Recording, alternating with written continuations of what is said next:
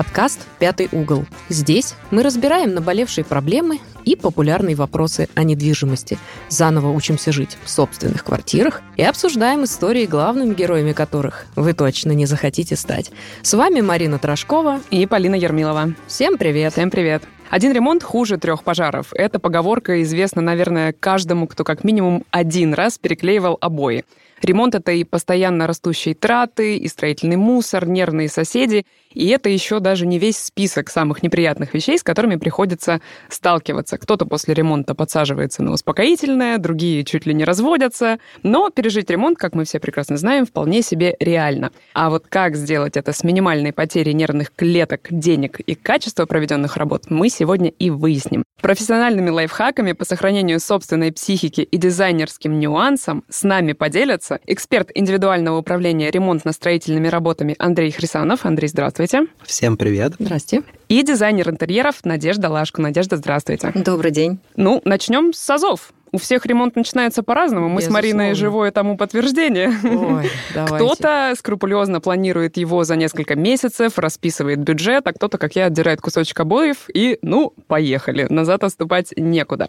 Итак, мы решились на ремонт. С чего мы начинаем в идеале? Берем рулетку и начинаем делать замеры, все рассчитывать, просчитывать, или собираем, например, отдельную папочку с картинками интерьера мечты. Андрей, давайте начнем э, с вас. С чего вы предлагаете предлагаете и советуете начать подготовку? Но для начала нужно определить все-таки, какой планируется ремонт. То есть планируется ремонт дизайнерский, либо планируется ремонт поменять просто обои и привнести немного чего-то нового в интерьер. Свежести. Свежести. Но я хотел бы сегодня рассказать, наверное, про ремонт именно дизайнерский, как он планируется, с чего вообще все начинается. В первую очередь, конечно, очень важно определить бюджет реализации проекта и подготовиться в плане таблиц. То есть обязательно нужно сделать предварительную ведомость затрат, чтобы мы понимали, какой бюджет у нас есть, сколько нужно на чистовые материалы. И после этого только мы уже должны переходить к поиску дизайнера, и строительной бригады. Андрей, а если человек, например, планирует ремонт впервые именно такой комплексный, то есть да, с демонтажом, с черновыми работами, с отделочными,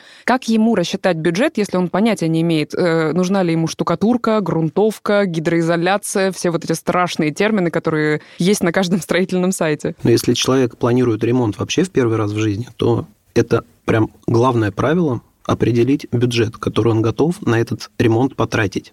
И после этого уже, конечно, если нету никакой насмотренности, нужно приглашать для начала строителя, который осмотрит объект, примет какие-то решения по необходимым работам, потому что демонтаж, например, это достаточно сложный блок, и демонтажные работы, они всегда показывают что-то новое, что было скрыто. То есть после демонтажных работ можно очень легко попасть на переварку каких-то инженерных систем, потому что они окажутся в негодности. А, можно попасть на переварку системы отопления, потому что понадобится замена стояков отопления. Если у человека нет в этом вопросе никакого опыта, ему необходим человек, который его сопроводит на каждом этапе. Как самостоятельно рассчитать бюджет ремонта? На какие цены ориентироваться? Ведь э, на различных сайтах, которые предлагают услуги и дизайнеров, и специалистов именно там, по демонтажу и отделке, это очень большой разброс, особенно в Москве. Надежда, вы бы что порекомендовали? Я очень во многом согласна с Андреем, потому что бюджет это крайне важно, и он определяет как раз э, возможности и, наверное, путь, да, по которому пройдет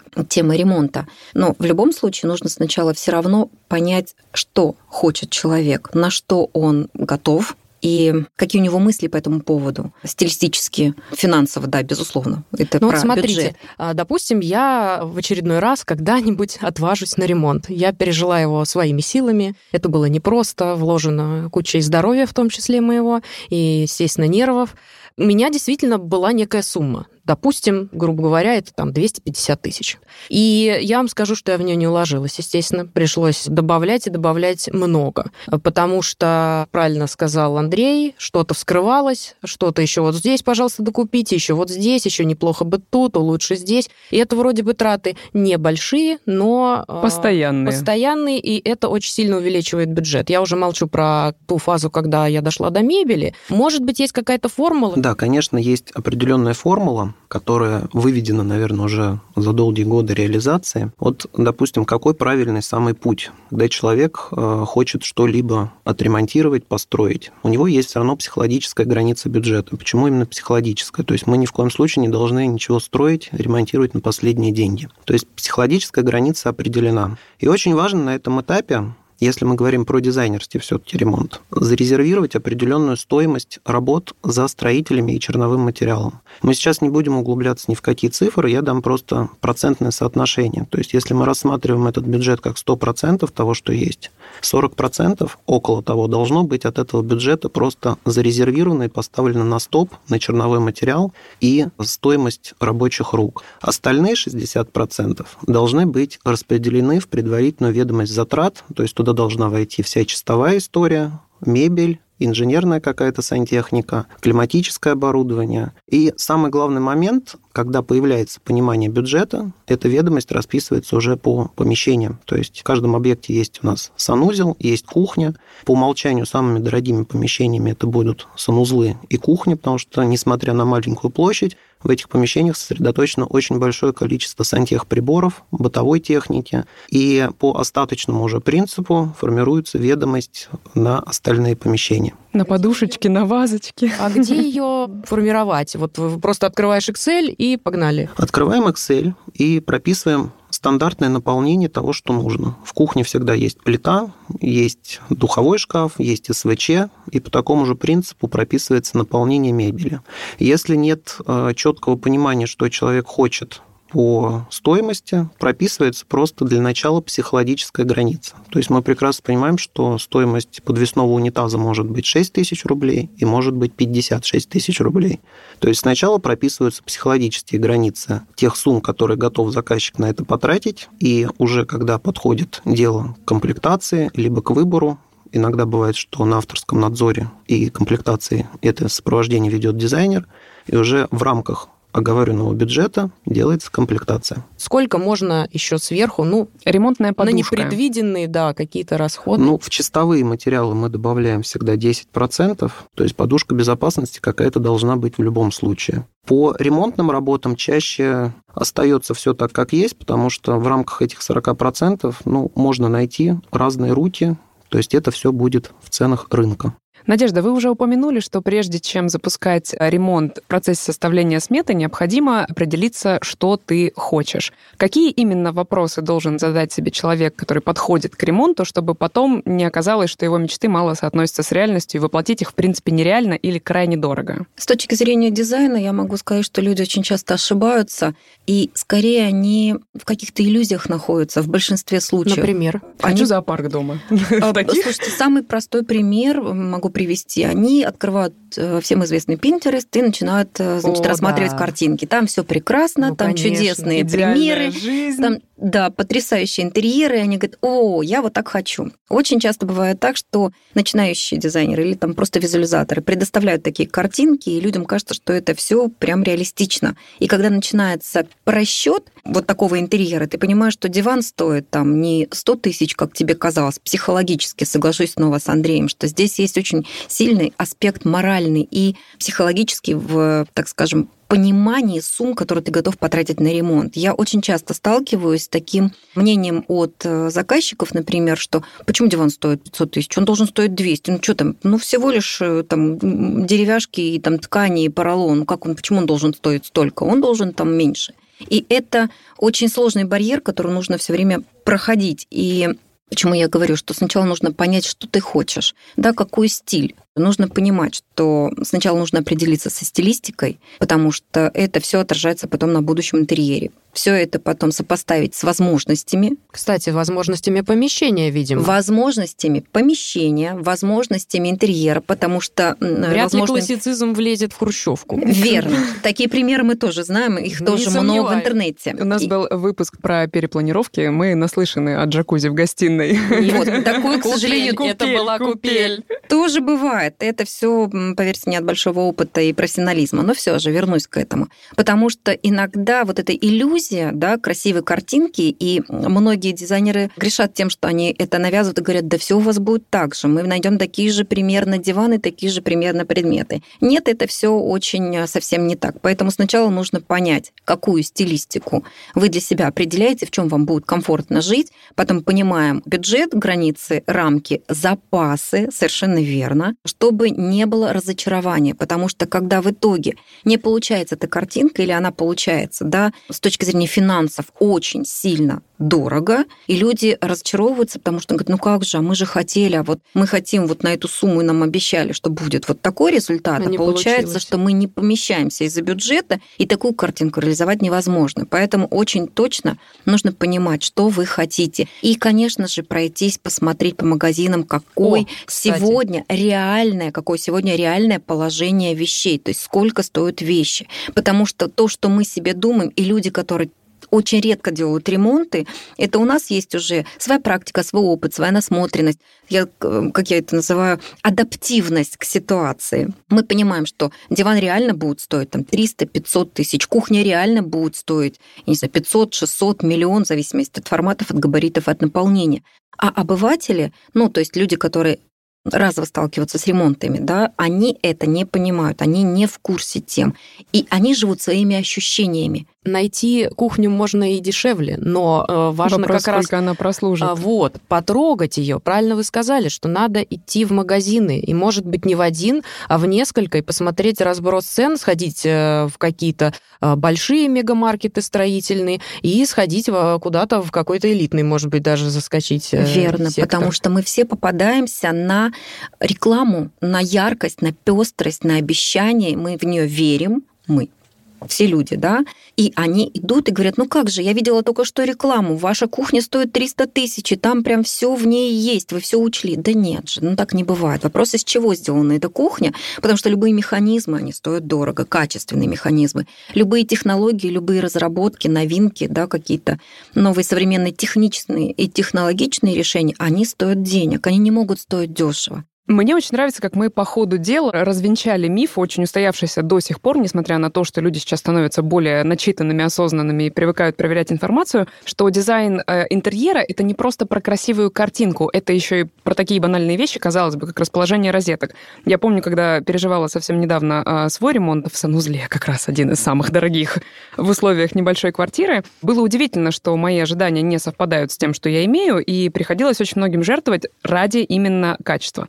Вопрос по дизайн-проекту. Сейчас, э, как вы считаете, э, люди с обилием информации, э, с безграничными возможностями спросить совета онлайн, получить консультацию, могут ли самостоятельно разработать дизайн-проект и предусмотреть при этом все? Андрей, вот если вам принесут самостоятельный эскиз, вот хочу так, хочу даже, допустим, правильно сделанный в специальной программке, да, это будет понятно именно для реализации? И насколько вообще э, желания заказчиков в таком случае будут соответствовать тому, что могут сделать рабочие? В первую очередь нужно отметить тот факт, что построить самому всегда можно. Вопрос в том, что получится на выходе. Так. Если у человека знания и компетенции позволяют расставить правильно розетки и выключатели, продумать сценарии освещения, продумать расположение бытовой техники, собрать все технические задания от поставщиков, по той же кухне, потому что есть очень много нюансов по привязке электрики именно в зоне кухни. Также есть много нюансов по привязке электрики а, в какой-то встроенной мебели. И вот эта экономия, которую заказчик всегда держит в голове, что я не буду платить за технические чертежи профессионалам, которые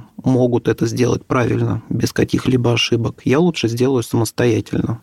Но цена ошибки которую делает заказчик, часто обходится сильно дороже, чем стоят эти все технические чертежи у профессионала. Я с какого-то периода перестал брать в работу проекты, которые не подкреплены дизайн-проектом, не подкреплены какими-то инженерными проектами. Я на себя такой уровень ответственности не могу взять, потому что границы взаимодействия могут очень легко стереться когда заказчик видит одну картину реализации, и он живет совершенно в другом мире. Когда он начинает входить в стройку, и постепенно начинаются вот эти проблемы, и это все идет как снежный ком, даже компетенции строителей часто не хватает для того, чтобы отследить ошибку, которую делает заказчик. часто бывает так, что привязка какого-то кондиционера на чистовом монтаже выясняется, что она не отцентрована, например, по двери, и чтобы исправить эту привязку, это нужно вмешаться уже в покрашенную стену, и это уже совершенно другие деньги. Поэтому я очень настоятельно рекомендую, если вы входите в какой-то ремонт, обязательно должно быть сопровождение либо дизайнера, либо профессионала, который в этом разбирается.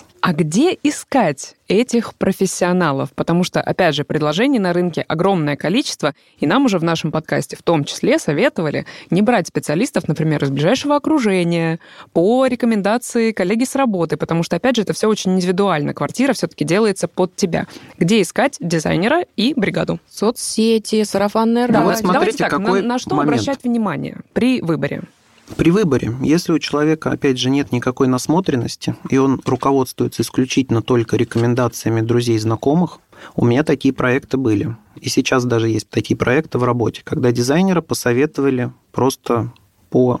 Ну вот, позвонили друзьям, но никто не уточняет такие моменты очень важные. Какого уровня был сделан дизайн-проект, какие там были сделаны решения. То есть это все находится на слуху, без каких-то углубленных знаний. То есть, да, нам сделали, мы всем довольны. А потом выясняется, что в этом дизайн-проекте не было абсолютно никакого вопроса по климату, по вентиляции, не было никаких сложных систем по сценарному освещению. А Вся квартира была э, полностью сделана там под ламинат, то есть мы не говорим о том, что какая-то инженерная доска, какие-то дорогие виды керамогранита. У каждого материала есть определенные особенности. Это все может рассчитать только дизайнер, у которого есть определенный опыт. Соответственно, я понимаю, что все ищут сейчас в социальных сетях. Нельзя ни в коем случае покупаться на красивую картинку. Сейчас такой искусственный интеллект, который нарисует вам за считанные секунды все, что вы Всё, что захотите. запросишь. Если вы выбираете, допустим, дизайнера, обязательно должна быть какая-то встреча. Дизайнер должен показать именно объекты, которые есть в рендерах, которые отрисованы. И обязательно нужно задавать вопросы дизайнеру, а что у вас с реализациями? На каком этапе вы расстаетесь с заказчиками? То есть вы работаете по проектам, которые уходят просто в стол, либо эти проекты имеют право на какую-то реализацию на существование. Это очень важные моменты.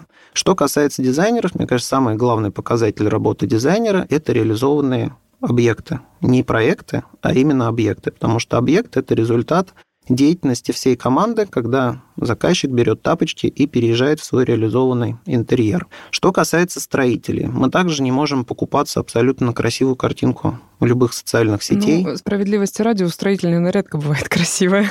Ну, как посмотреть. На самом деле, даже в какой-то самой страшной стройке можно развидеть уровень профессионализма строителя. Я понимаю, что заказчики это чаще всего не увидят, но дизайнеры, которые ведут авторский надзор, у них есть такие В каком триггерные состоянии моменты. рабочая площадка В элементарно? первую очередь, Чистота в каком состоянии находится сантехника на объекте, в каком состоянии находится инструмент, как организован порядок на объекте. То есть мы, в первую очередь, выбирая строителя, конечно, проходим, так сказать, первый фильтр, то, что мы визуально понимаем, что это похоже на то, что мы ищем. Второй фильтр – это должны быть встречи на объектах реализации. Недостаточно посмотреть реализованных объектов, которые полностью уже мебелированы, то есть э, есть текстиль, то есть это уже конечная картинка реализации. Вам нужно увидеть сам скелет, из чего это все строится. То есть нужно посмотреть как минимум три четыре объекта на разных стадиях, убедиться в том, какие бригады работают и какое состояние объектов на разных стадиях ремонта. Я вспомнила тут историю нашего руководителя редакции Ольги Набатниковой, которая очень классно описала свою историю организованного ремонта. Там все было под контролем дизайнера, там был дизайн-план, и вот она отлично описала, что это. Дизайн-проект, извините, это не три картинки с тем, как будет выглядеть ваша комната. Дизайн-проект — это серьезный документ, где есть обмерный план квартиры, там есть план демонтажа, там есть план монтажа, там есть план расстановки мебели. В этом дизайн-плане 29 было страниц, и только треть из них были визуальные решения. Дизайн-проект – это, по сути своей, навигация. Это такое руководство к действию для всех игроков этого действия, то есть ремонта. И когда говорят о том, что нужно ходить и смотреть, соглашаюсь на тысячу процентов. Почему? Потому что когда идет речь о ремонте, давайте еще раз вспомним, да, что это большие суммы денег. И если мы готовы, наконец-то, морально эти большие суммы денег вложить в свое будущее красивое жилье, а еще если это дом, кредит, а еще если это кредит, да, то мы должны, безусловно, очень качественно к этому процессу подойти и проверить действительно на разных стадиях. Я могу со стороны дизайнера сказать вот какую вещь, что приезжать на стадию, как очень часто, кстати, любят приглашать строители, вот посмотрите, мы, значит, тут возвели стены. Ты приезжаешь, объект серый. То есть только вот возвели стены, вроде как оштукатурили. Это не показатель. По этому этапу невозможно предположить, насколько качественно будет сделан ремонт. И на финиш нельзя приходить, потому что там уже все как слишком бы вылизано. слишком красиво. Да, да задекорировано, совершенно верно. То есть нужно приходить, вот что человеку даст возможность, ну, в большинстве случаев понять, что ремонт качественный и работы сделаны качественно. Это как раз уровень выхода на финишную отделку, когда кладут плитку, когда кладут напольное покрытие, когда нанесены финишные настенные покрытия. Ты видишь краску. Можно прийти подсветить фонариком вот так вот сбоку, да, приложить с телефончика даже. Ровно-неровно? Ровно-неровно, безусловно. Свет как раз все это проявляет. И вот это и есть возможные показатели показатели качественного ремонта. Потому что мы все знаем истории, когда тебя приглашают на объект, показывают что-то очень красивое, а на ваш объект могут вывести совершенно другую бригаду, которая вообще не обладает такими компетенциями, сделать такой качественный ремонт. И мы знаем да, массу таких примеров и случаев в своей практике. Поэтому дизайн-проект, возвращаюсь к этому, это навигация, в которой прописано очень много действий, которые должны быть совершены в процессе ремонтных работ, то есть реализации. Этапы, безусловно. И на этот навигационный дизайн-проект потом накладываются еще несколько альбомов проектов инженерных, потому что там уже работают сантехники, которые рассчитывают да, все трассы коммуникации по канализации, отоплению, водоснабжению. Потом идут, работают инженеры по вентиляции, кондиционированию. Дальше идут э, электрики, которые рассчитывают количество проводов, То есть которые рассчитывают... Дополню чуть-чуть по инженерным. Да. То есть действительно это является все очень большой навигацией и неким фундаментом, на который уже все остальное будет наслаиваться. И очень важно, чтобы дизайнер присутствовал обязательно на авторском надзоре. Потому что когда с этим проектом, с фундаментом работают другие инженеры, вот по моему опыту, они будут всегда поступать так, как удобно им в первую очередь. Они не будут учитывать абсолютно логично какой-то дизайнерский замысел, что да. имел в виду автор, пойдут по пути наименьшего сопротивления. И очень важно, чтобы дизайнер, как автор проекта, был вовлечен на всех этапах именно инженерного проектирования, которое наслаивается уже на основной дизайн-проект. Мы постепенно подходим к самому интересному, к процессу ремонта. Напоследок э, очень нестандартный, возможно, вопрос, но мне бы давно очень хотелось узнать, есть ли идеальный сезон для ремонта с точки зрения удобства его проведения, может быть, каких-то сезонных предложений по вашему опыту, когда лучше обывателю начинать ремонт? Или нет разницы? Нет, я думаю, что разница есть. Андрей, вероятно, ответит лучше, чем я. Как правило, все стараются в такой более теплый период э, начинать, потому что это отражается на технических процессах, технологии да, произведения ремонта. У нас просушку и... Кстати, да. Обои, вот, ну, штукатурка. Если надо, можно начать и зимой. В большей степени заказчики всегда ограничены сроком окончания работ. Это либо переезд к Новому году, либо это переезд к школьному сезону, скажем так. Логично.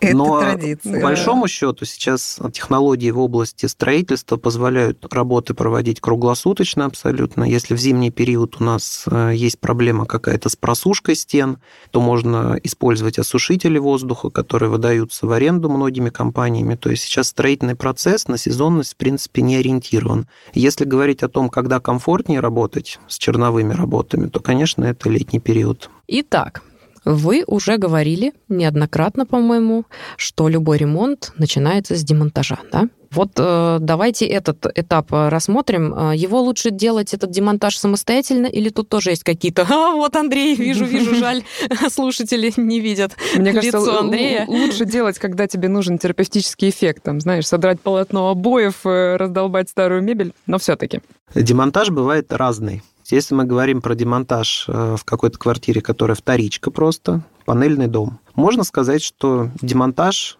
пройдет хорошо. То есть э, мы увидим просто панели, из которых построен дом. Если мы говорим про демонтажные работы в старом фонде, то тут нужно делать демонтаж только под руководством профессионалов, которые вообще понимают, что может скрывать та или иная стена, потому что исполнительной документации по этим объектам чаще всего вообще никакой нет. Вот один объект сейчас находится в работе, старый фонд, Сталинка, Кирпичная? Кирпичная и с перекрытиями деревянными. О. Это вообще наше любимое. Соответственно, что нам показал демонтаж? Начали демонтаж делать перегородок.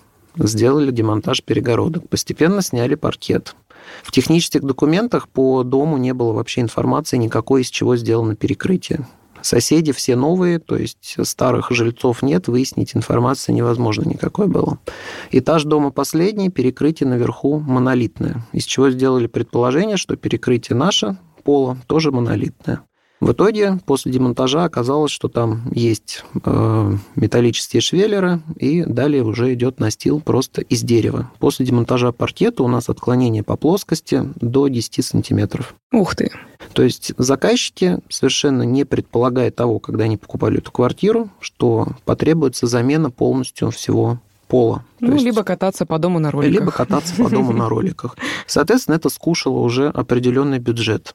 И что касается демонтажных работ в старом фонде, очень нужно внимательно подходить к моментам, где мы демонтируем какую-то сантехнику, какие-то трубы, потому что мы можем повредить старые инженерные системы дома и затопить весь дом.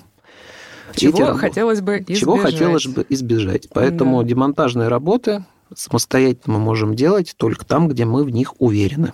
Ну, то есть какой-то базовый Снять минимум. обои. Да, застелить э, пленочкой всю Кстати, плоскость. я здесь вспомнила, как мне демонтировали ванну в Хрущевке, и там просто труба рассыпалась. Реально, вот пока она работала, она еще нормально сохраняла какую-то целостность. Не труба, а слив вот этот, он металлический был. Э, Чугунная канализация. Наверное, да. Да, да, да. И вот просто рассыпалась. А я, если бы не начала э, ремонт в своей ванной, никогда бы не узнала, что по общему стояку вровень с моей квартирой идет трещина в мизинец, которую нужно было тоже как-то либо заделывать, но в итоге ее пришлось э, менять. В общем, я была на грани того, чтобы затопить весь дом. Вот как раз мы пришли к тому, о чем я и говорил. Да, да, здесь нетрудно не согласиться. Так, то, что у нас главный дизайнер, он осуществляет надзор, да, авторский. Тут смотрите, как? какой момент. Главный? Надежда, я а, вижу, не согласна. Нет, смотрите, тут не совсем так, вопрос, как вы, вопрос да, стоит именно давайте, компетенции давайте. по объекту.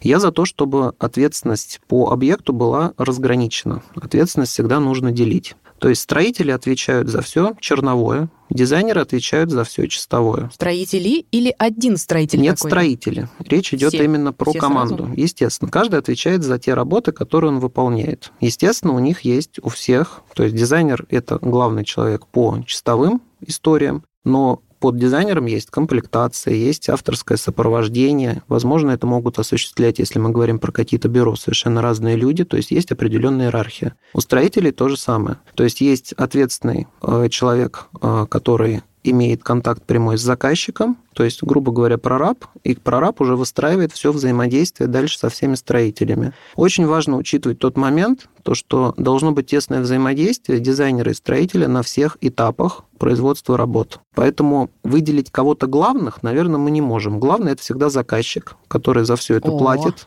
Должен быть определенный симбиоз. Он за все это платит, и цель вообще всей реализации успешной – это оберегать заказчика. Также важно подчеркнуть, что ответственность за все происходящее на объекте в конечном итоге несет заказчик, потому что он является собственником. Вот, Андрей, тогда и Надежда, вам вопрос обоим. Я вот, например, как заказчик, могу приходить вообще и смотреть и говорить, что вы тут понаделали, или приезжать и контролировать периодически, или я обязана это буду делать? Нет, это не про обязанность, это про добровольное желание. Главное, чтобы это желание не было вот этой вот внутренней тревогой, недоверия к любому человеку, который имеет отношение к как этому проекту. это делать?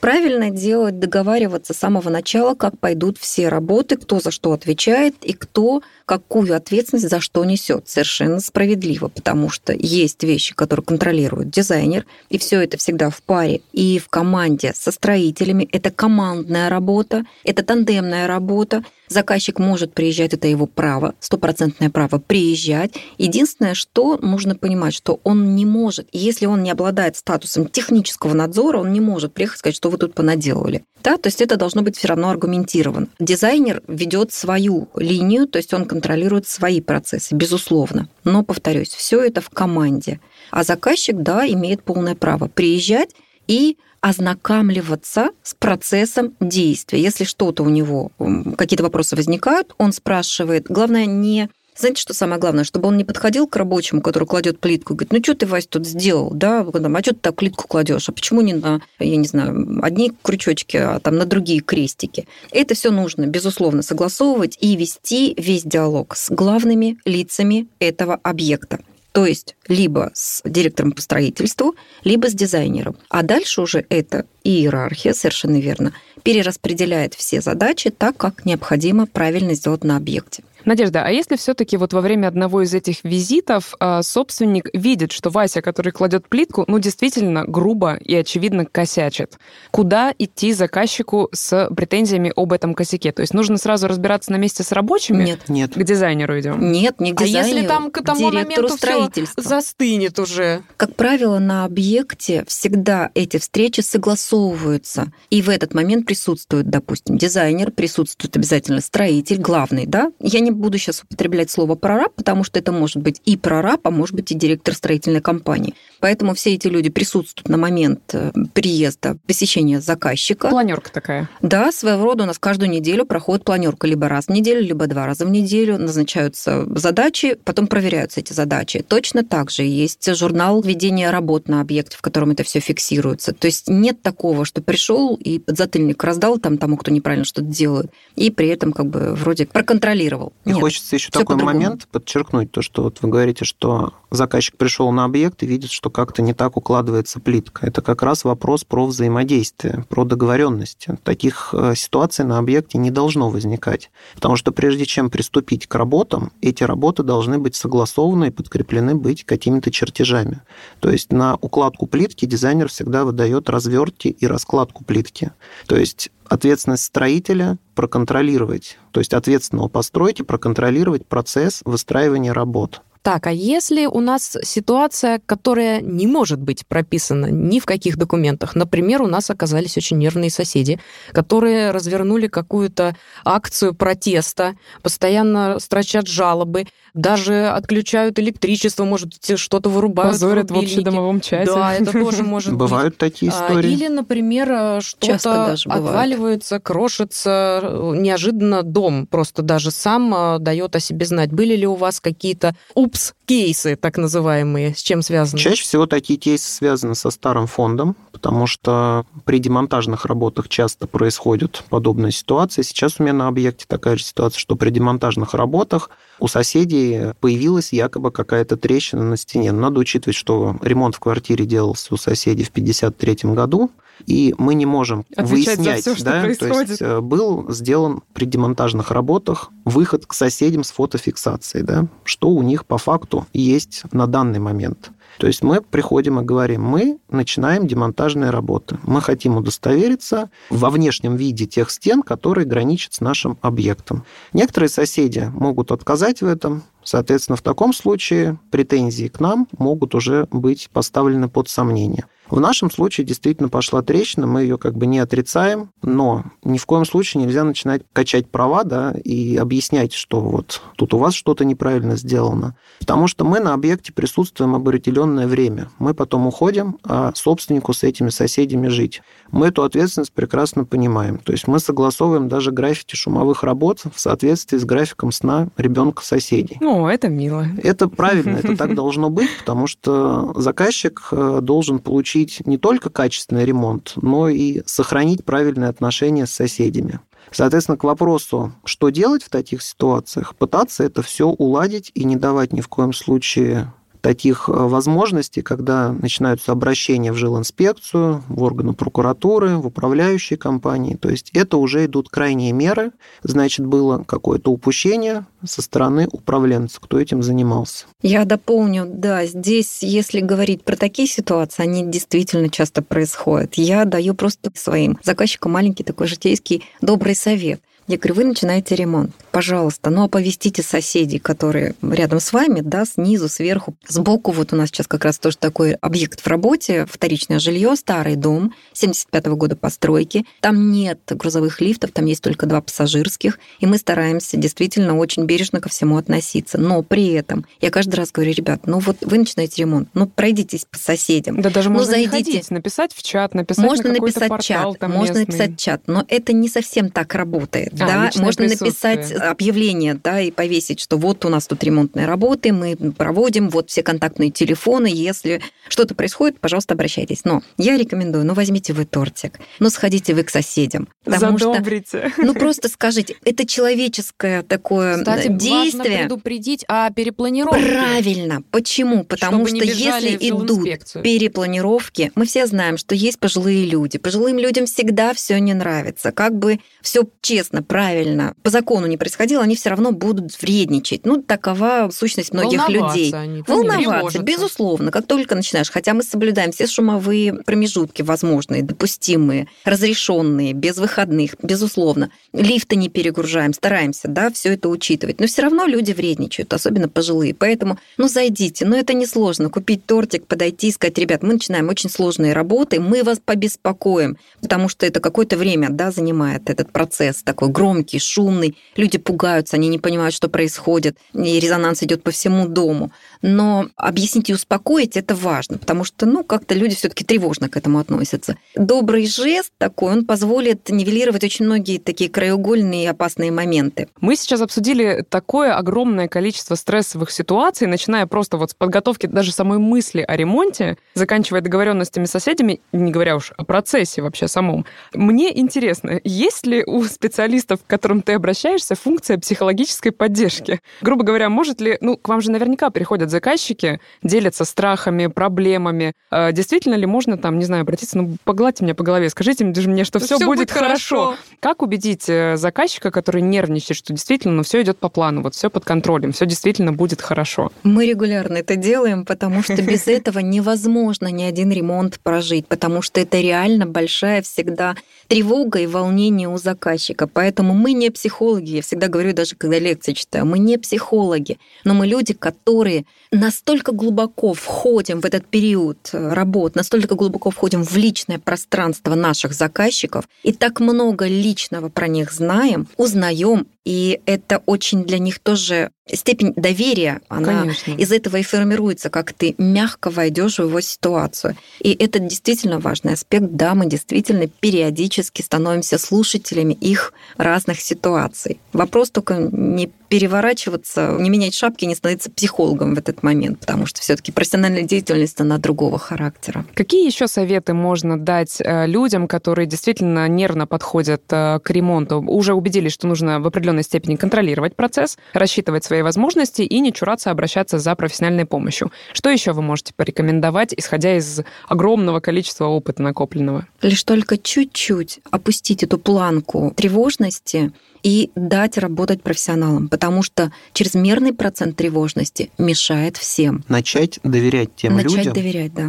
которых вы взяли к себе на работу. Без доверия ничего не получится. Потому что каким бы ты классным специалистом бы не был, если тебе не доверяют, то ты можешь из э, шкурки выпрыгнуть, и ты не сможешь доказать, что ты действительно сделаешь это хорошо. Ну что ж, мне кажется, что поговорка «ремонт нельзя закончить, можно только прекратить», а, исходя из того, что мы услышали, она уже не так работает. Его можно прекратить в тот момент, когда будет надо, и когда придет финал закономерный и, самое главное, И счастливый. желанный. Да. Совершенно верно, когда все правильно, грамотно, Да. качественно сделано, ремонт завершен. Ура! А можно дополнить вот к Пожалуйста. вопросу, что посоветовать да, заказчикам?